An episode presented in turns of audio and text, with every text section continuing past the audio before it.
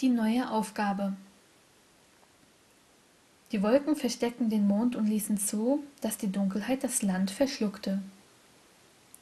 Von weitem hörte man vereinzelt das tiefe Grollen der Dämonen, die die Dunkelheit zu ihrem Vorteil nutzten und sich in den Wolken versteckten.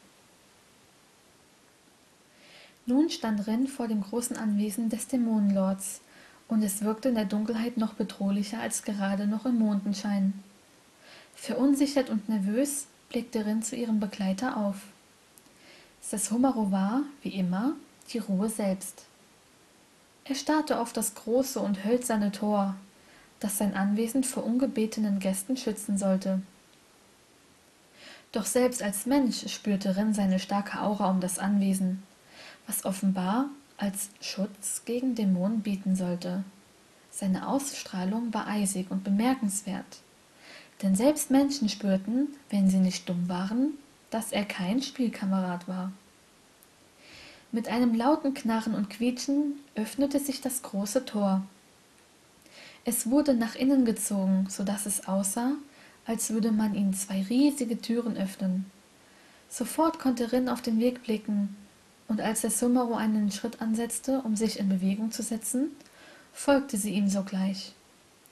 Plötzlich kämpfte sich der Mond aus der dicken Wolkenschicht hervor und erstrahlte hinter dem Anwesen. Unheimliche Schatten wurden daraufhin geworfen, und als Rin ihren Blick hob, um das Anwesen nun zu betrachten, wirkte es, als würde der Eingangsbereich, der mit vielleicht fünf Treppen bestiegen werden musste, wie ein großes Maul. Alles war dunkel, nirgends brannte ein Licht. Die Wesen, die das Tor öffneten, waren gewiss keine Menschen. Sie hielten ihren Blick demütig gen Boden gerichtet, als der Sumero an ihnen vorbeiging. Die uralte Rüstung der Samurai wirkte durch die großen, menschenähnlichen Dämonen sehr furchteinflößend auf Rin. Besonders die Gesichtsmaske hielt die wahre Identität des Beschützers verborgen. Während die schwarzhaarige Schönheit links an der Seite von Sessumaro lief, neigte sie ihren Körper leicht nach vorne, drehte ihren Kopf in Richtung des Beschützers und versuchte zu erkennen, getrieben von ihrer Neugierde, wer sich wohl darunter befinden mochte. Doch statt einer zufriedenstellenden Antwort konnte sie ein leichtes, rotes Glühen der Augen erkennen. Abrupt nahm Rin eine kerzengerade Haltung ein und blickte stur geradeaus, während eine Gänsehaut ihren Rücken emporkroch. Erst jetzt erkannte sie die Sinnlosigkeit ihrer Neugier.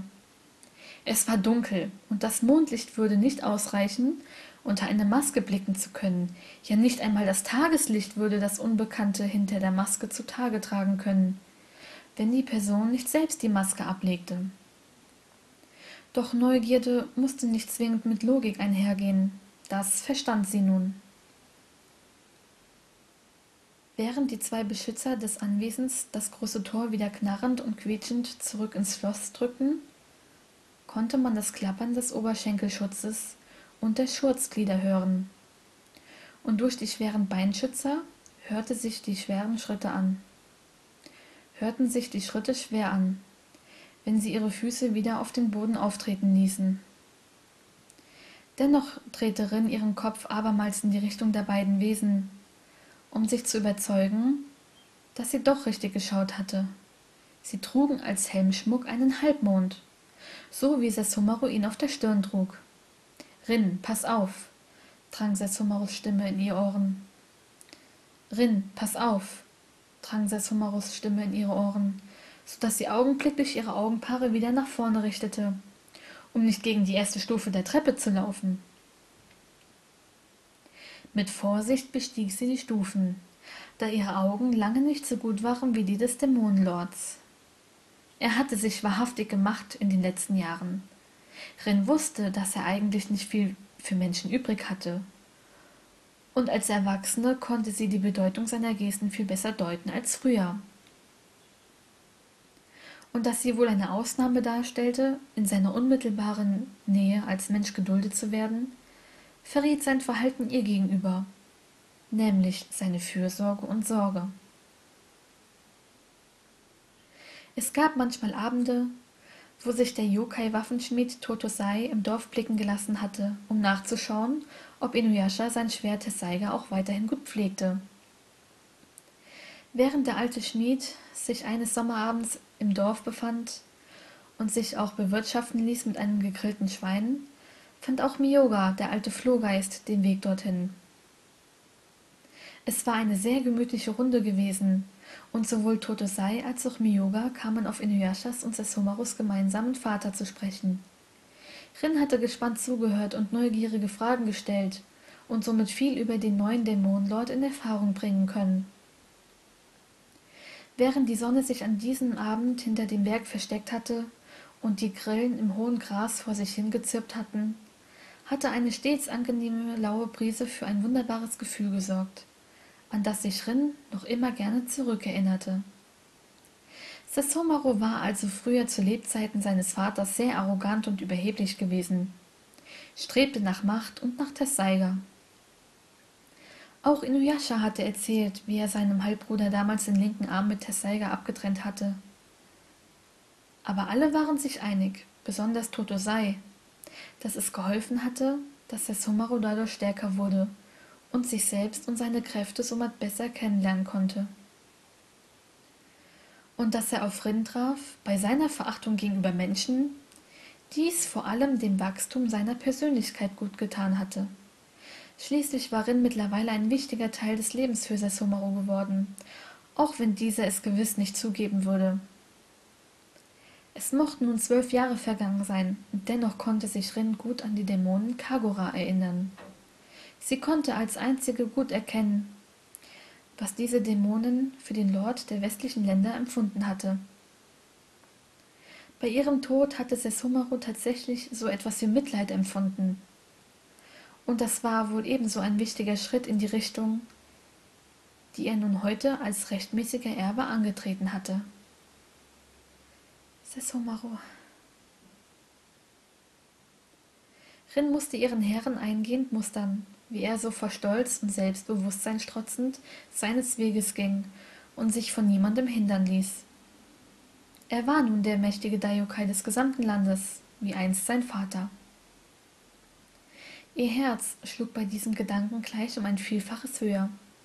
Es war so aufregend das schützte rin jedoch nicht vor einem fehltritt den sie gerade beging indem sie die letzte stufe übersah und nachdem sie mit dem fuß an der stufenkante abrutschte fiel sie mit ihrem oberkörper nach vorne und konnte sich mit den händen am boden noch abfangen. Ihre schwarzen haare die selbst im mondlicht nicht an glanz verloren hatten fielen nach vorne. Hoppla japste rin und richtete sich augenblicklich wieder auf es war der schönheit sehr peinlich. Dabei wollte sie ihrem sessomaro doch eigentlich zeigen wie viel sie mittlerweile gelernt hatte. Doch er schien dem keine beachtung zu schenken was rin einerseits enttäuschte und andererseits als geschenk betrachtete dass er ihren fehltritt doch nicht bemerkt zu haben schien. Aber sie kannte ihn mittlerweile so gut dass er dinge sehr wohl wahrnahm auch wenn sein eindruck das gegenteil vermittelte nachdem sie ihn schließlich einholte um wieder langsam neben ihm herzugehen führte sessumaro sie in das innere des anwesens. Und mit einem mal entflammten sich kleinere fackeln an den wänden um den weg zu beleuchten. Das bewahrte rin davor gegen einen tisch zu laufen den sie somit noch rechtzeitig umrunden konnte. Einen langen gang weiter schob sessumaro die tür eines zimmers auf der mit einem gemütlichen futon ausgestattet war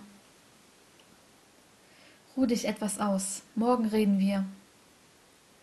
Rin nickte langsam und betrat das dunkle zimmer in dem sie sich jedoch schnell zurechtfand. Das fenster auf der anderen seite ließ das mondlicht herein und erhellt und erhellte es zumindest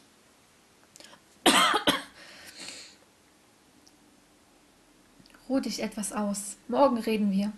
Nein. Ruh dich etwas aus. Morgen reden wir rin nickte langsam und betrat das dunkle zimmer in dem sie sich jedoch schnell zurechtfand das fenster auf der anderen seite ließ das mondlicht herein und erhellte es zumindest für ihr menschliches auge ausreichend genug um nicht völlig in der dunkelheit umherzuirren auch wenn sie sich in ihren Gedanken noch immer viele Fragen breit machten. Nein, auch wenn sich in ihren Gedanken noch immer viele Fragen breit machten, hatte es Rin geschafft, sich zu entkleiden, um sich von dem heutigen Tag zu verabschieden. Während Rin es sich auf dem Futon bequem machte und schon bald ins Land der Träume segelte, beschloss der Sumero seine Gedanken zu ordnen. Er war als Dämon nicht auf regelmäßigen Schlaf angewiesen, wie es Menschen waren. Denn der Daiokai war sich mit einer Sache sehr sicher. Rins Bestimmung war an seiner Seite.